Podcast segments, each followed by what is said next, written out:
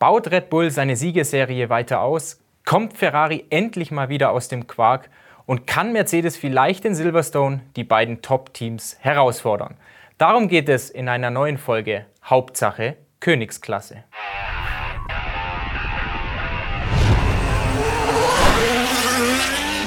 Normalerweise, so kennt ihr es, stelle ich den AMS-Fakt immer ans Ende meiner Videos. Diesmal will ich es umgekehrt machen und den AMS-Fakt ja, gleich am Anfang euch präsentieren. Das hat folgenden Hintergrund, dass Silverstone ein ganz, ganz besonderes Rennen für die Formel 1 an sich ist. Hier wurde 1950 das erste Formel 1 Rennen überhaupt ausgetragen. Und ja, Silverstone ist sowas wie die Wiege der Formel 1 an sich und sieben von zehn Teams haben sich mehr oder weniger rund um die Rennstrecke niedergelassen. Aston Martin hat sein Werk, sein Formel 1 Werk direkt an der Rennstrecke in Silverstone. Für Mercedes ist es eine Anreise von Brackley von nur 13 Kilometern. Für Haas von Banbury sind es 24 Kilometer. Für Red Bull von Milton Keynes 33 Kilometer. Für Alpine 5 Kilometer mehr. Für Williams schon 65 Kilometer, würde man sagen. Und für McLaren ist es der weiteste Weg von ja, ähm, westlich von London, von Woking, rund 125 Kilometer zur Rennstrecke. Ferrari, Alpha Tauri, die sind beide aus Italien. Äh, Alfa Romeo Sauber, wie ihr wisst, ja aus der Schweiz. Aber alle zehn Teams, die freuen sich ganz besonders auf das zehnte Rennwochenende de der Saison, weil sie von wahrscheinlich über 400.000 enthusiastischen Fans empfangen werden. Das britische Publikum, das ist besonders fach, ähm, fachkundig. Äh, die kennen sich super, super gut mit der Formel 1 aus. Da freut sich jeder drauf. Die sind enthusiastisch, frenetisch. Die feuern vor allem natürlich ihre Lokalhelden Lewis Hamilton und George Russell an. Allein am Rennsonntag werden über 140.000 Zuschauer erwartet.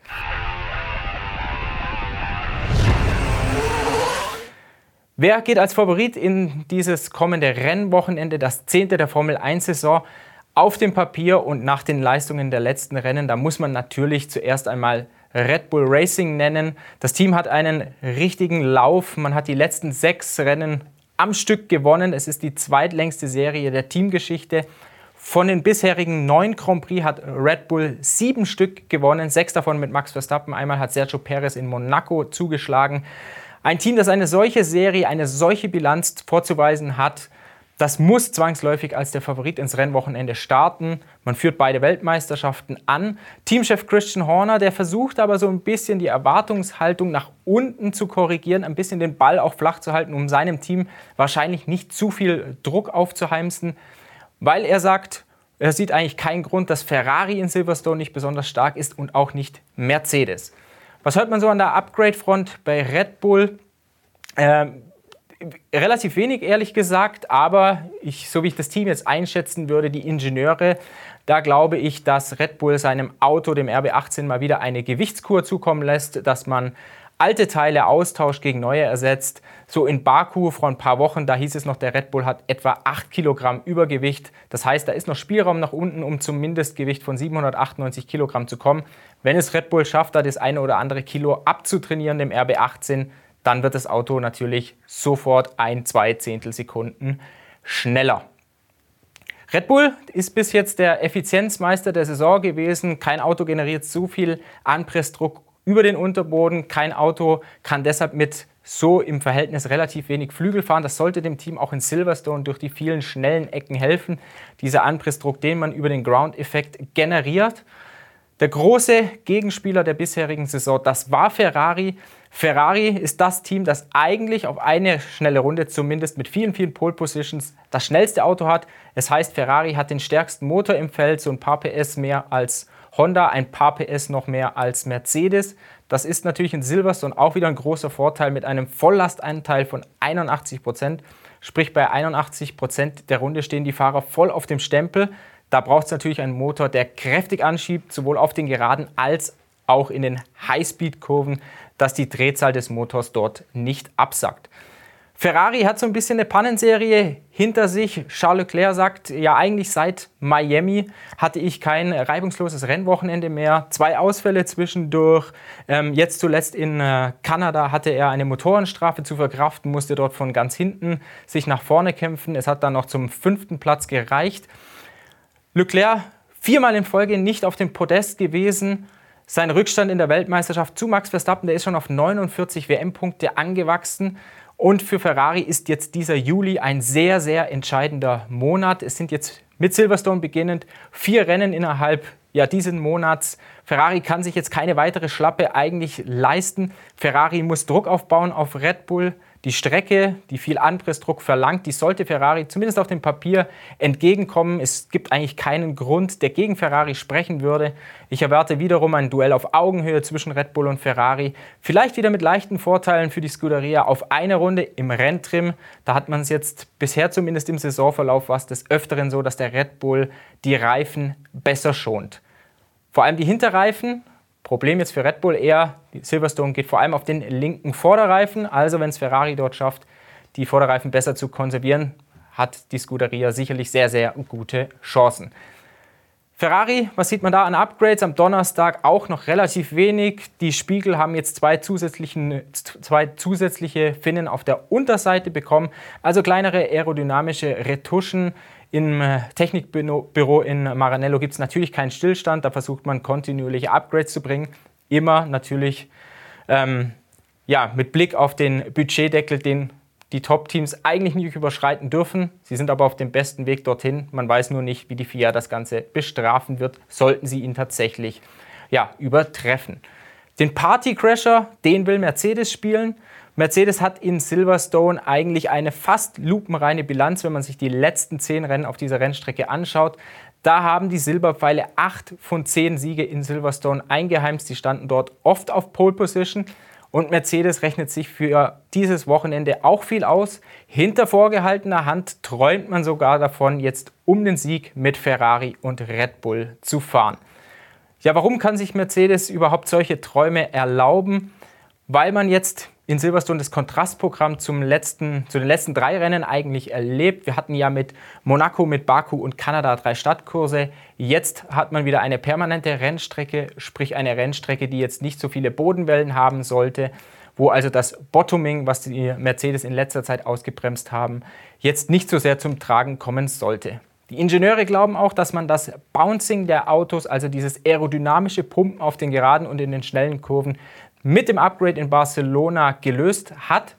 Die Red Bull-Ingenieure, die haben mir schon vor ein paar Wochen verraten, dass sie glauben, Silverstone wird nochmal eine echte Nagelprobe für die Ground-Effekt-Autos, was eben dieses Propoising, das Bouncing, dieses aerodynamisch erzeugte Schwingen auf den Geraden angeht.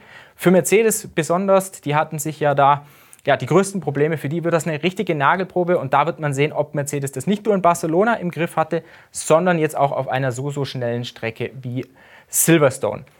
Was Mercedes bis jetzt als Trumpfkarte hatte, das waren die Fahrer, die eigentlich konstant immer die maximalen Punkte abgeliefert haben. Fünfmal haben es Lewis Hamilton und George Russell bisher in neun Rennen aufs Podest geschafft.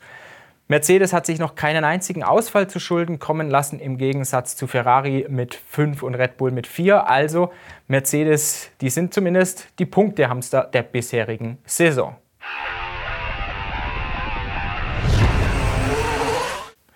Ich hatte es ja vorher im vorherigen Blog schon gesagt, Silverstone ist ein großes Kontrastprogramm zu den drei Rennstrecken davor. Es ist eine richtige Highspeed-Rennstrecke, 5,891 Kilometer lang, 18 Kurven, 81 Prozent Volllast. Und wenn wir uns die Kurven anschauen, dann werden viele davon mit richtig, richtig hohen Geschwindigkeiten durchfahren. Es gibt nur zwei Kurven, die im zweiten Gang genommen werden. Zwölf der 18 Kurven werden im vierten Gang oder mit einem noch höheren, höheren Gang durchfahren. Wir haben 10 von 18 Kurven, die mit über 200 km/h von den Autos, von den Fahrern genommen werden. Sechs dieser ähm, Kurven dann nochmal mit Speeds von über 250 km/h. Klangvolle Namen wie Cops Corner, Maggots, Beckett, Chappell, Stowe. Alles richtig, richtig, richtig schnell. Eine echte Nagelprobe für die Ground-Effekt-Autos. Und wir dürfen gespannt sein, ob die Rundenzeiten jetzt gerade im Vergleich zu den letzten Jahren mit den alten Autos purzeln werden. Dafür spricht, dass die Ground-Effekt-Autos mehr Abtrieb äh, erhalten, je schneller sie durch die Kurven fahren. Also sprich in den Highspeed-Kurven sollten sie eigentlich schneller sein. Dagegen spricht, dass sich das Fahrzeuggewicht doch dramatisch erhöht hat, jetzt gerade im Vergleich zum letzten Jahr nochmal von 752 auf ein Mindestgewicht von 798 Kilogramm. Diese Kilos, die drücken natürlich die Autos aus den Kurven. Kurven, gutes Stichwort. Silverstone voll, wie gesagt, mit schnellen Ecken. Die Fahrer erleben ähm, Belastungen von teilweise über 5G und noch mehr. Für sie ist Silverstone eine sehr, sehr anspruchsvolle Rennstrecke. Eine Rennstrecke, auf der es eine sehr, sehr gute Fahrzeugbalance braucht. Also eine giftige Frontpartie, die gut einlenkt. Ähm, auch ein Heck, das ähm, auf der Straße klebt, weil Übersteuern in diesen schnellen Kurven, das möchte man eigentlich nicht haben. Und eine Angststrecke ist Silverstone speziell für Reifenlieferant Pirelli. Man sieht es schon daran, dass Pirelli die Teams die Reifen extrem aufpumpen lässt. Wir haben für dieses Rennwochenende an der Vorderachse eine Vorschrift von 26 psi. Wenn man das in Bar umrechnet, dann sind das 1,79 Bar, also fast schon das Niveau eines Autoreifens. Wenn man die Hinterachse anschaut, dann sind es 23 psi. Auch das sind schon über 1,5 Bar. Also Pirelli versucht wieder mal auf Nummer sicher zu gehen. Pirelli liefert wie üblich in Silverstone die härtesten drei Reifenmischungen, also C1, C2, C3. Pirelli hat schwer, äh, schlechte, schlechte Erinnerungen an Silverstone. Es gab dort 2013 und 2020 zwei schwere Reifenfiaskos für den italienischen Reifenlieferanten und das will man natürlich unter allen Umständen in diesem Jahr verhindern. Mich würde es jetzt nicht wundern, wenn nach den freien Trainings jetzt gerade am Freitag Pirelli vielleicht nochmal sagt, okay, wir müssen noch ein PSI hoch. Das haben wir jetzt auch in den beispielsweise in Baku am Rennwochenende erlebt. Also Pirelli wird auch in Silverstone, besonders in Silverstone sicherlich die äh, Sicherheitskarte spielen. Es braucht in Silverstone aerodynamisch gute Autos. Was ich vorher noch bei Mercedes erwähnen wollte, ist, dass auch Mercedes mit einem Upgrade auftauchen wird. Äh, Chefingenieur Andrew Shovlin hat gesagt, es ist ein Upgrade, das man auch von außen sehen wird. Lewis Hamilton hat davon gesprochen, dass es für ihn immer als Fahrer ein gutes Gefühl ist, mit einem Upgrade im Gepäck zu einer Rennstrecke, zu einem Rennen zu kommen und natürlich jetzt gerade besonders mit Hinblick auf Silverstone. Wichtig, Silverstone, England, klar, das Wetter kann dort immer einen großen Faktor spielen, eine große Rolle einnehmen. Also auch jetzt an diesem Wochenende, Freitag, Samstag, Sonntag. Schauer könnten durchaus drohen, könnten die Rangfolge durchaus äh, durcheinanderwirbeln. Noch wichtig, was das Wetter anbetrifft, man muss in Silverstone immer den Wind beachten. Es ist relativ plattes Land, teilweise böiger Wind, da müssen sich die Teams drauf einstellen. Da muss man dann auch mit Balanceverschiebungen eventuell in den Kurven rechnen da müssen die Teams, da müssen die Fahrer das richtige Maß finden und natürlich brauchen sie Autos, die jetzt nicht besonders sensibel auf den Wind reagieren. Ja, ganz zum Schluss möchte ich mit euch noch zusammen auf die Fahrer blicken und da habe ich mir jetzt äh, Lewis Hamilton und George Russell natürlich als die Lokalhelden im Mercedes herausgepickt und dazu will ich kurz noch über Sebastian Vettel und Aston Martin sprechen. Hamilton und Russell, die träumen natürlich wie ihr Team insgeheim davon, vielleicht sogar um den Sieg mitzufahren. Ich glaube, Pole Position, das hat man gesehen, Mercedes auf eine schnelle Runde. Da sind sie wahrscheinlich auch in Silverstone nicht mit bei der Musik. So im Durchschnitt von dieser Saison, da lagen Russell und Hamilton mehr als eine Sekunde auf eine schnelle Runde hinter Red Bull und Ferrari im Renntrim. Da hat es Mercedes immer geschafft, die Lücke zu verringern. Jetzt gerade in Barcelona, so als letzte Referenz, da war Mercedes im Renntrim richtig, richtig schnell. Und in Barcelona war Mercedes besonders in den schnellen Kurven, dort ähm, Kurve 3 und Kurve 9, sehr, sehr schnell. Mit Abstand sogar das schnellste Auto. Das lässt natürlich für Silverstone hoffen lässt die Mercedes-Fans hoffen und ich gehe mal davon aus, dass von den 140.000, die am Sonntag kommen, von den über 400.000, die übers Rennwochenende hinwegkommen, viele auf der Seite von Russell und Hamilton stehen werden. Hamilton hat eine große Erfolgsserie in Silverstone. Er wird sicherlich sehr, sehr heiß sein. Und wenn er einen kleinen Spalt sieht, eine kleine Chance, um den Sieg mitzufahren, dann wird er sicherlich angreifen. Sebastian Vettel und Aston Martin, was da wichtig zu beachten ist, es gibt für Aston Martin das zweite, eigentlich größere Upgrade der Saison nach Barcelona. Man will mit dem Upgrade jetzt in Silverstone die B-Version verfeinern und Teamchef Mike Krack, er hat uns im Vorfeld gesagt, man will mit der nächsten Ausbaustufe Sebastian Vettel auch beweisen, dass es in die richtige Richtung geht, dass sein Aston Martin immer schneller wird und man will natürlich Vettel am besten an die Spitze des Mittelfeldes heben, um ihm zu zeigen, Aston Martin, hier bist du an der richtigen Stelle, du bist am, im richtigen Team. Wir wollen gerne mit dir über die Saison hinaus verlängern und das soll eine Grundlage für tiefgreifendere Vertragsgespräche in den nächsten Wochen mit äh, Vettel legen. Wir müssen noch andere Teams erwähnen. Alpine hat man schon am Donnerstag gesehen, hat ein großes Upgrade dabei. Man hat wieder mal die Seitenkästen überarbeitet. Äh, man spricht auch davon, dass es einen neuen Unterboden gibt. Auch Williams hat erstmals in dieser Saison ein größeres Upgrade dabei, betrifft das Bodywork, die Seitenkästen und auch den Unterboden. Es wird wahrscheinlich einige Teams noch geben, die mit diversen Retuschen jetzt der Aerodynamik auftauchen werden. Bei McLaren kann man jetzt äh, nicht allzu viel erwarten. Teamchef Andreas Seidel hat gesagt, man steht da so ein bisschen auf der Handbremse eben wegen der Budgetdeckelung. Ganz zum Schluss noch, wir hatten es ja vor zwei Wochen in Kanada. Da tauchte die FIA auf einmal mit einer neuen technischen Direktive, also mit einer Klarstellung zum Regelwerk auf. Da ging es um das große Thema Bouncing, nachdem sich die Fahrer vor allem im Baku extrem darüber beschwert haben, dass sie Kopfschmerzen, Rückenschmerzen, Gliederschmerzen, alles Mögliche eigentlich hatten durch diese stark hüpfenden Autos, die extrem auf den Bodenwellen aufgesetzt haben. Die FIA hat daraufhin in äh, Kanada viele, viele Daten äh, zum Bouncing und zum äh, Bottoming gesammelt, ähm, hat noch nicht durchgezogen, was man ursprünglich angekündigt hatte, dass wenn Autos zu stark schwingen auf den Geraden oder in den Kurven, dass man sie vielleicht sogar aus dem Verkehr zieht.